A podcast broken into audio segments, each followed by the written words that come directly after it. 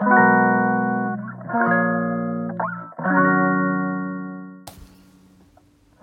いこんにちは。2回目の配信となりますね。えっ、と今日は日中ですね。ビーチクリーンをする予定だったんですが、えーもう午前中から夕方午後ぐらいまでずっと雨だったのでビーチクリーンは中止となりました。で私がやってるビーチクリーンは完全にボランティアのビーチクリーンで、まあ、大体月に1回近所の人と、まあ7、7, 名ぐらいの近所の人と一緒にその時に汚いビーチを 探して、えーと、みんなでゴミを拾うっていうものです。で一応役場、えっと、この私が住んでる島はあのちっちゃいので役場なんですけど役場の方からゴミ収集に必要な道具は、えっと、無料でもらうことができますビニール袋と軍手ですねまあ環境の意識が高い方はそこはビニール袋じゃない方がいいんじゃないのって思われると思うんですけど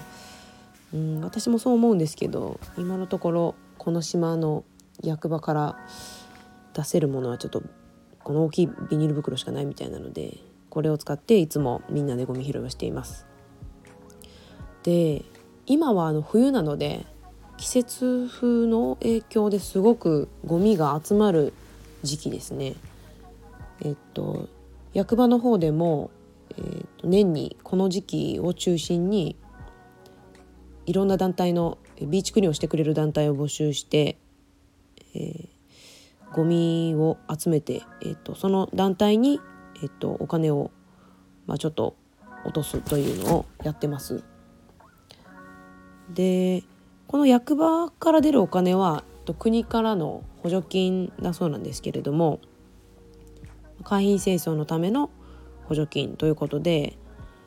この自治体1つに対して100万円くらい毎年、えっと、予算が出てるんじゃないかなと思います。で何何団体かあの応募があるのでその団体に割り振ってあのこの島全体を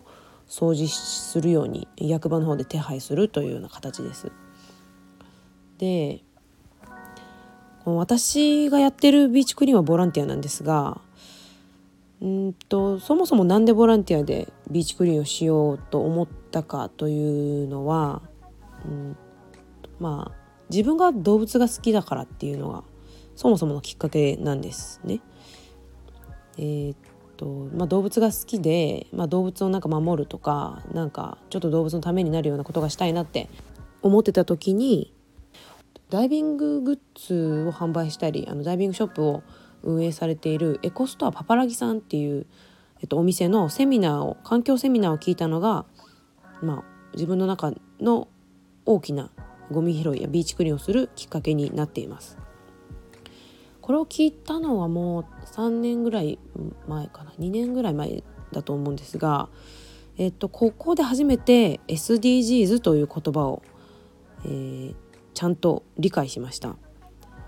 でまあ、今は、まあ、こういう時代なんだよっていうことを、まあ、ざっくりと学んでうん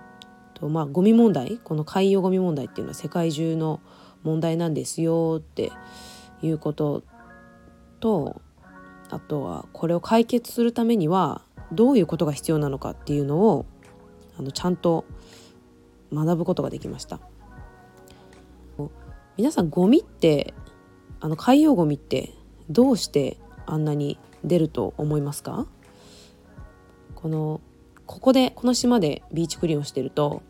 中国のゴミとか台湾とか韓国とかもうあのラベル見ると分かるんですけどそういうあの、まあ、近隣のアジアの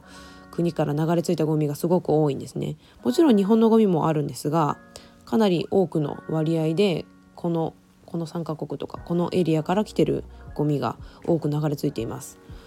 でこのゴミだけ見ると中国の人たちがゴミ出してるんじゃないかあっちの人たちが悪いんじゃないかって思うんですけど実はそうじゃなくて日本のゴミ日本もゴミを出していてこの日本のゴミはアメリカのなんかハワイの方に流れ着くみたいなんですね。この海流の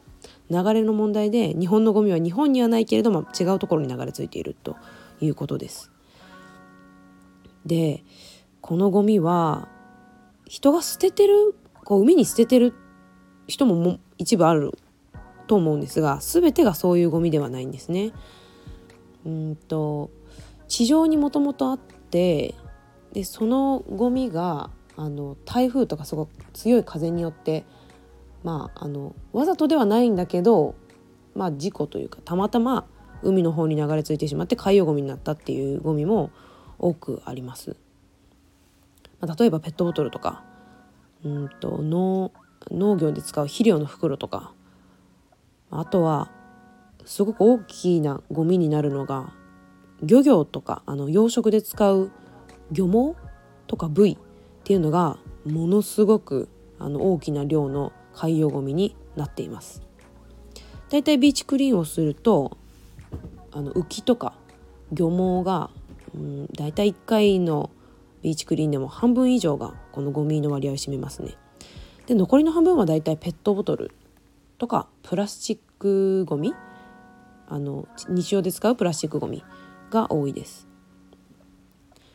でこういったゴミは、まあ、わざとやってるわけではないが出てしまう消費者が、えー、そのつもりはないんだけど出てしまうっていうゴミもありますし、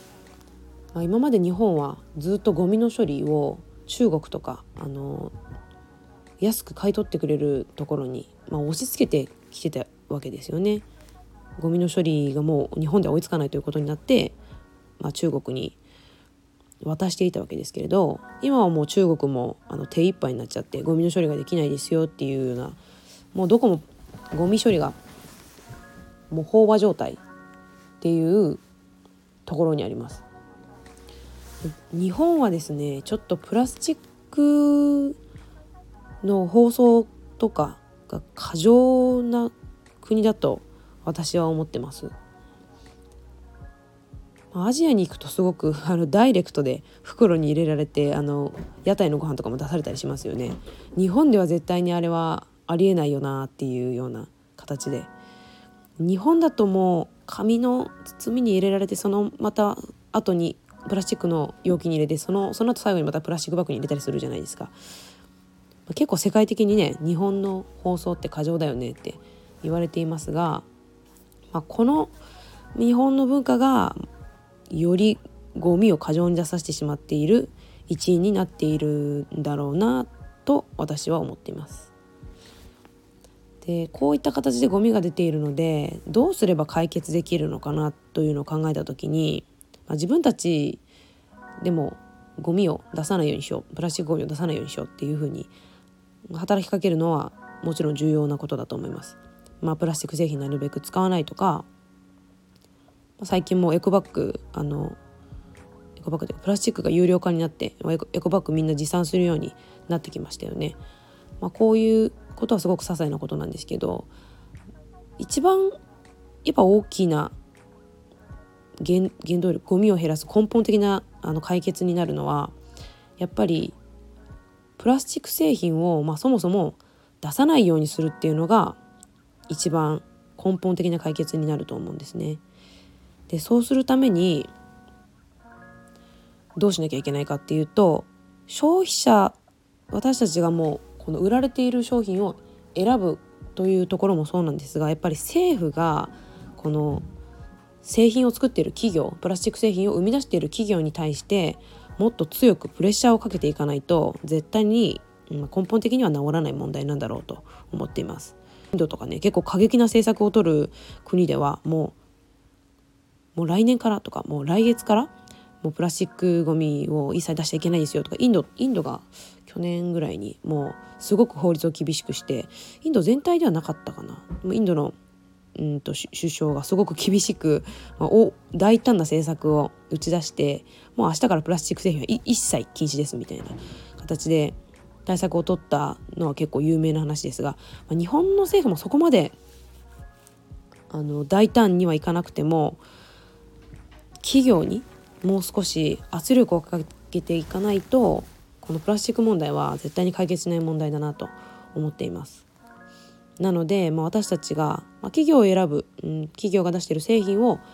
選ぶのも私たちなんですがその企業に圧力をかけてくれる政治家を選ぶっていうことが、まあ、一番大きな解決になるんじゃないかなと思っています。なので、うん、まあ結局はま選挙に行こうよっていうことになりますね。でそういう政治家をちゃんと自分で見つけ出していかないといけないなって私も思っています。えー、皆さんが、えー、プラスチック問題に考えるきっかけになればちょっとでもなればねいいなと思います。それでは今日の放送はここまでです。